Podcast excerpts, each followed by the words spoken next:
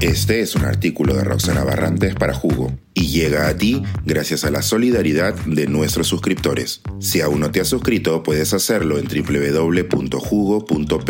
Ahora puedes suscribirte desde 3 dólares al mes.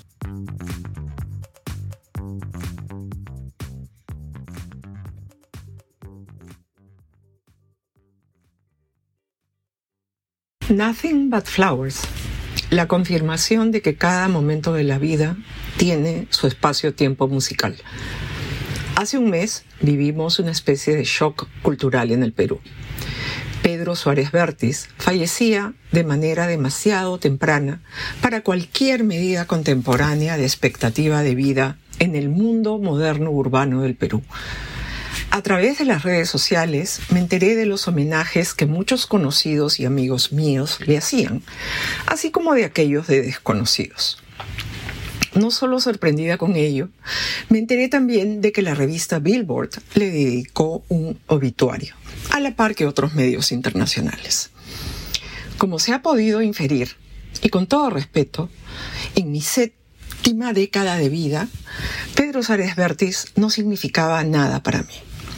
Había estado atenta a los debates que se encendían en las redes sociales cada vez que Pedro Suárez Vértiz escribía sus controversiales opiniones, pero jamás las leí.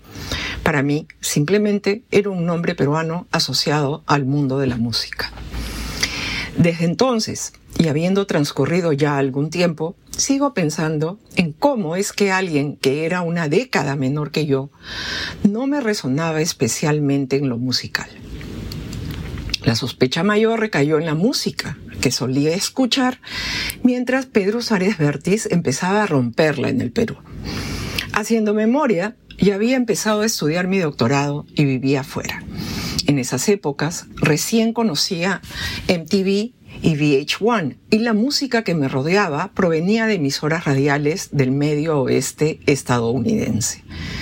De esos primeros ciclos en un pueblito universitario al sur de Chicago, recuerdo con cariño Nothing But Flowers de Talking Heads, cuyo larga duración compré a pesar de mi magro salario de estudiante. De toda la música que sonaba a fines de los 80, ¿qué de particular tenía esa canción para mí?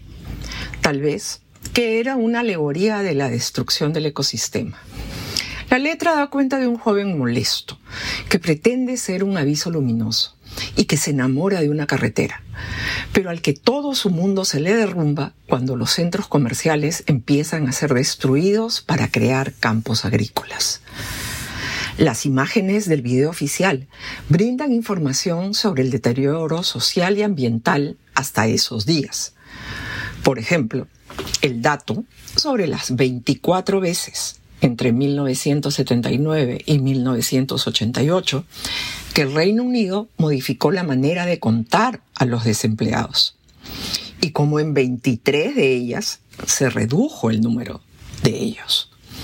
O la cantidad de desechos peligrosos per cápita generados en los Estados Unidos en 1950, 4.6 libras, que se convierten en pocos comparados con las 2.600 libras de esa época. O el número promedio de empleados, 55, que participaban en la respuesta a cualquier carta recibida por la Secretaría de Salud de Estados Unidos. Entre toda la producción musical de la época, creo que quedé impactada con esta, más allá del ritmo, debido a mis propias preocupaciones académicas. Mis ensayos de intención sobre los temas de interés para el doctorado explicaban cómo mi preocupación original por la agricultura y el campesinado andino fue cambiando de foco hacia los temas de propiedad de la tierra y su calidad. La economía ambiental estaba por entonces en sus inicios. Y fue gratificante encontrar profesores expertos, todos norteamericanos, por cierto, interesados en esa combinación de derechos de propiedad con calidad de los recursos naturales y el ambiente, enfocada en un país en desarrollo como el Perú. Todo ello ocurría mientras se preparaba la primera cumbre de la Tierra, que finalmente se llevó a cabo en Río de Janeiro, del 3 al 6 de junio de 1992. Se abrió así una gran agenda que todavía atraviesa nuestros problemas sociales y económicos. Por ejemplo, en 1995, el Consorcio de Investigación Económica y Social, CIES, encargó en Perú una investigación para proponer una agenda de estudios en temas ambientales, que se ha ido actualizando con el tiempo y los avances mismos de la investigación el curso de Economía de los Recursos Naturales y el Ambiente no existía en la especialidad de Economía en la Universidad Católica, pero hoy se lo dicta, así como el curso de Economía Ecológica. Hoy los ambientalistas ruegan a la gran estrella musical Taylor Swift que se manifieste sobre los problemas del cambio climático, conocedores del gran impacto que tienen sus preferencias. Algo que no era tan perentorio en la época del rockero peruano, que ayudó a motivar este artículo.